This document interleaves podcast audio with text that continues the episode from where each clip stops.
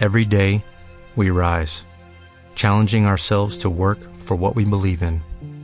At U.S. Border Patrol, protecting our borders is more than a job, it's a calling.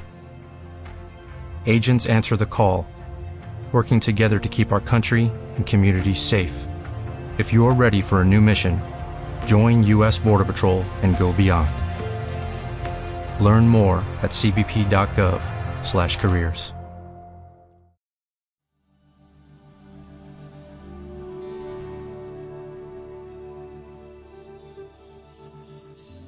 Isaías 51, verso 3.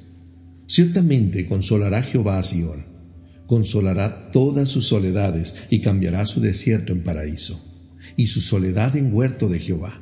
Se hallará en ella alegría y gozo, alabanza y voces de canto.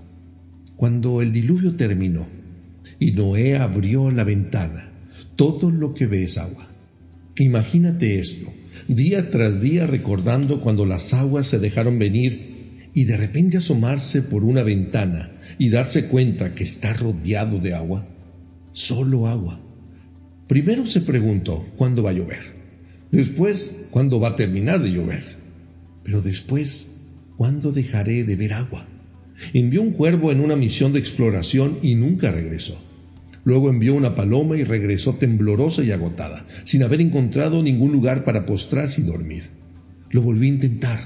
Besó a una paloma, oró por ella y la soltó.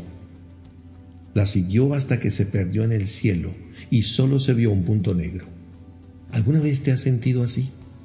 Donde lo único que ves es inundaciones, pérdidas, dolor, soledad o quizás solamente un punto negro. En Génesis 8:11 la historia continúa. Y hacia el atardecer, dice la escritura, la paloma regresó a él, y he aquí en su pico traía una hoja de olivo recién arrancada.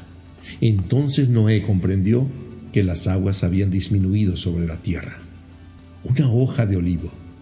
Con que la paloma regresara era suficiente, pero la hoja, esa hoja era algo más que vegetación, era una promesa era una esperanza, algo pequeño, pero lleno de esperanza. Cuando el médico dice, parece que el cáncer está cediendo, cuando llega una pequeña ayuda económica, cuando llega una pequeña palabra de aliento, cuando escuchas de una vacuna, cuando sientes la mano en el hombro de tu cónyuge que dice, pasaremos esto juntos. El salmista lo diría así en el Salmo 39. Y ahora, Señor, ¿qué esperaré? Mi esperanza está en ti. Y es que, ¿qué haces tú con las hojas de olivo? La esperanza es como un fruto que si no se come se pudre y nos mata poco a poco. ¿A qué me refiero? A que si no la compartimos se muere. Escribe más Lucado, la esperanza es necesaria compartirla para que siga floreciendo. Es necesario darla para que venga más.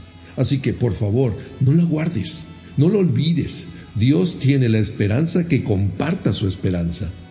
En momentos como este, el no compartir nuestra esperanza es un atentado al amor y a la gracia de Dios.